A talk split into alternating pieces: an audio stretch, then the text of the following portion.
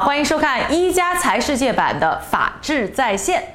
最近呢，中国的朋友都在抱怨啊，现在给他们打电话的不是中介就是诈骗，诈骗电话越来越多，实在是非常的扰民。但其实呢，在美国，电信诈骗也非常的普遍。就在今年四月份的时候，纽约州的居民每天会收到超过两点九三亿个电脑系统自动拨打的骚扰电话。这个数字有点大，到底意味着什么呢？差不多呢，每一秒呢就会有十二起呢这样的电话。另外呢，每个人啊，每天呢至少会收到呢十一个这样的骚扰电话。哎，你看，这就又来了。那这样的骚扰电话当中呢，大部分呢就是我们刚才说到的这种诈骗电话。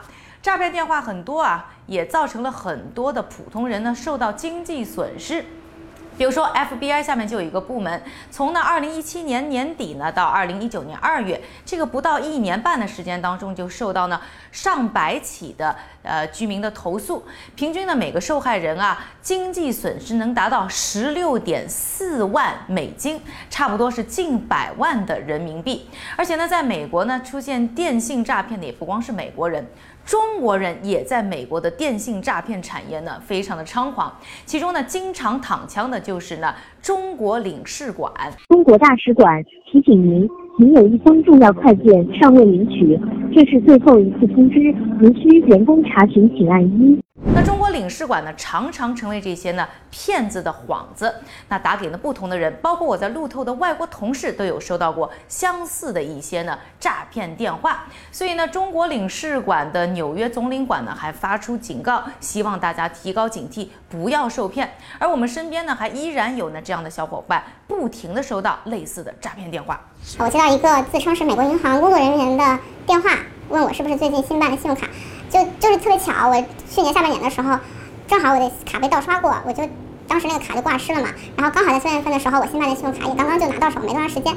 他就问这个问题，我就相信了，就很相信他是那个美国银行的工作人员。然后他就说我的新卡可能还有一些问题，是安全上面的问题，他要跟我核对信息。那我就把他当时问我的，包括卡号啊，包括个人的一些信息都告诉他。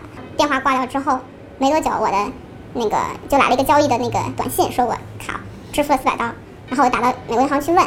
说这这笔钱怎么回事儿？他们说这个钱是在欧洲一个小国家被支付掉的。我说我一都一直都没有出境，我怎么可能欧洲小国去付钱？然后就是跟他们那边交涉了一下，然后就又说到了之前他们给我打电话这件事儿。然后美国银行的人跟我说，他们的电话是只允许打进，是不可以打出的。然后我这个时候才发现，我可能是遇到了电话诈骗这么个事情，最后这个钱也没有追回来。那在美国的诈骗电话当中呢，呃，尤其是中国人经常收到的诈骗电话，我们分析了一下，主要呢有五个大的类型。小本本记起来，都是必考题。首先呢，就是冒充国税局，号称呢要给你呢退税。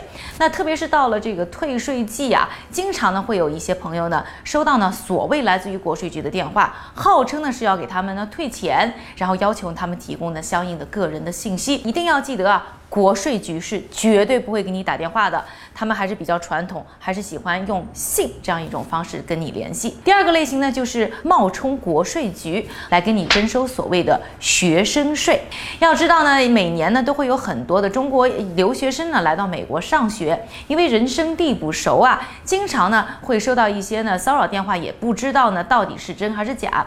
如果呢你接到电话，号称要跟你收什么所谓的学生税，那他一定是骗子，因为在美。国呢根本就没有学生税。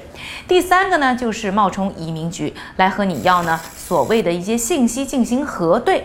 那来美国呢，很多的人呢都非常担心自己的身份问题会出现一些呢偏差，所以呢收到呢移民局打来的电话的时候，一般都会非常谨慎的对待。但是要知道，移民局呢和国税局一样。不会和你呢通过电话的方式呢进行这么严肃问题的探讨，所以如果有人呢通过电话号称自己是移民局和你要个人信息，一定要说 no。第三个的呢就是啊，经常呢还有一些呢呃号称是快递公司。来跟你核对，说有快递要到了，要跟你核对个人信息，然后才能把快递递给你。这个时候你也要长个心眼，因为呢，快递公司是没有权利向你要求个人信息的。所以这个时候呢，一定也要说 no。最后一种情况呢，就是呢，冒充。使馆，号称呢有相关的案件需要你的配合，和你呢询问相关的个人信息，这个当然也都是假的。所以不管怎么样呢，我们可以总结下来，就是一般的政府机构啊都不会呢和你通过电话进行的个人信息的交涉。另外呢，一些商用企业呢也没有权利通过电话和你要呢相关的个人信息。所以遇到这样的情况之下，大家记住，永远都是一个答案：no no。那这里的朋友呢，一定记得要转发点赞我们这一条 vlog，转发不吃亏，点赞不上当，而且转发还能帮助你的朋友杜绝诈骗电话。